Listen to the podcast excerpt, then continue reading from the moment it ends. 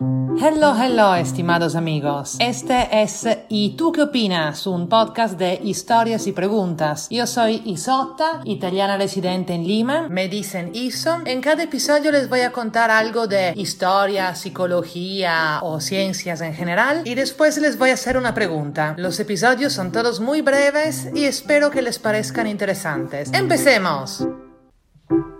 Ok amigos, como prometido la semana pasada, hoy hablaremos de cómo ven los colores los perros y le contestaré la importantísima pregunta ¿qué ve su perro cuando mira el arco iris? Y no se lo contestaré solo para los perros, sino que también para un par de animales más. Y por interesante que le parezca esto, aún más interesante va a ser los que le contaré al final sobre la posibilidad que los humanos podamos ver el mundo en mucho más colores de los que vemos actualmente. Empiezo con contarle que lo que permite que todos, perros y humanos, veamos los colores son unas células fotosensibles en las retinas de nuestros ojos que se llaman conos. Nosotros humanos tenemos tres tipos de conos, los que reconocen la luz roja, los que reconocen la luz azul y los que reconocen la luz amarilla. Pero nosotros vemos muchos más que estos tres colores.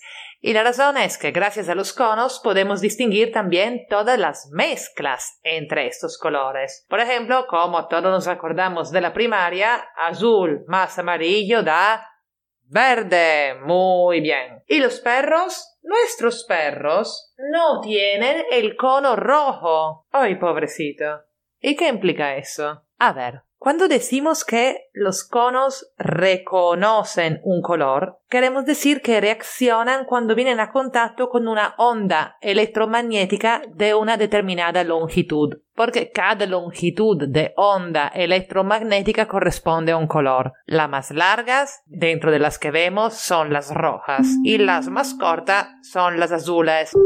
Hay ondas mucho más largas, las infrarrojas, que no vemos y mucho más cortas, las ultravioletas, que tampoco vemos porque no tenemos los receptores para reconocerlas. Entonces hay animales que tienen más conos que nosotros y pueden ver los colores que para nosotros son un misterio y hay animales como los perros que pueden ver menos. Entonces intentemos imaginarnos juntos cómo ven el arco iris los perros. Si nosotros lo vemos así, violeta, azul, verde, amarillo, naranja, rojo, un perro lo ve así.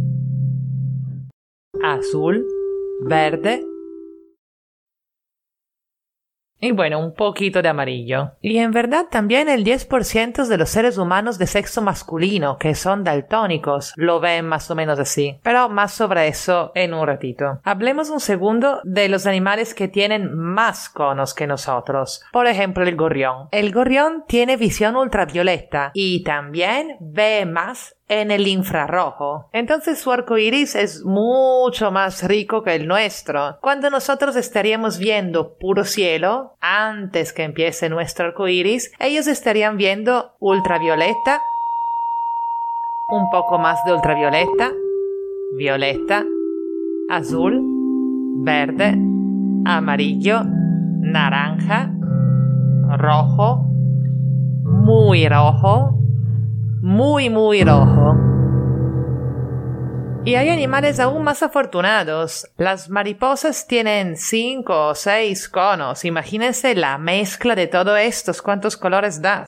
Y hay un tipo de langosta que tiene 16. Pero más nos alejamos de los humanos, más se hace difícil imaginarse su percepción del mundo. Así que en vez vamos acercándonos a los humanos otra vez. Vamos a llegar a nosotros pasando un segundo por los monos. ¿Se acuerdan que les dije que les iba a contar más sobre los daltónicos? Bueno, uno de los más importantes estudiosos del daltonismo es el profesor Jay Knights de la Universidad de Washington en Seattle. Ese profesor hace unos años hizo un experimento interesantísimo con unos monos daltónicos. Estos monos, como los humanos daltónicos, no tenían receptores, conos, para la luz roja, y el doctor decidió inyectarles gene humano responsable de producir estos conos. Esto no es ciencia ficción, eso se puede hacer. El gene se vincula a un virus inofensivo que pero tiene la capacidad de modificar el ADN. Bueno, obviamente es más complejo que así, pero esta cosa de verdad existe y es lo que hizo el doctor Knights. Y después de un tiempito, ¡bam! Una mañana los monos podían ver el rojo.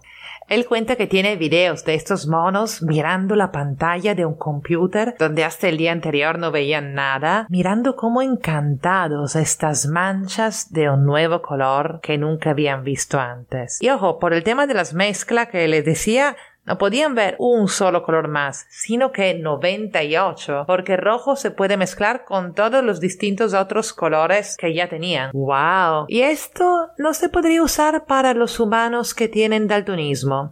¿Quién sabe? El doctor dice que por ahora es demasiado complicado recibir la aprobación para este tipo de experimentación genética en seres humanos y él no quiere meterse en problemas. Aunque cuenta, hay gente rogándole que los use como conejillos de India. Y no solo daltónicos, también personas con visión normal que quisieran un cono extra para ver el mundo con aún más colores. Piensen qué sería. Mírense alrededor e imagínense ver un mundo aún más multicolor del que vemos ahora. A lo mejor el cielo de Lima no sería tan gris. Y acá viene mi pregunta. Si el procedimiento fuera aprobado y totalmente seguro, ¿ustedes se harían esa inyección?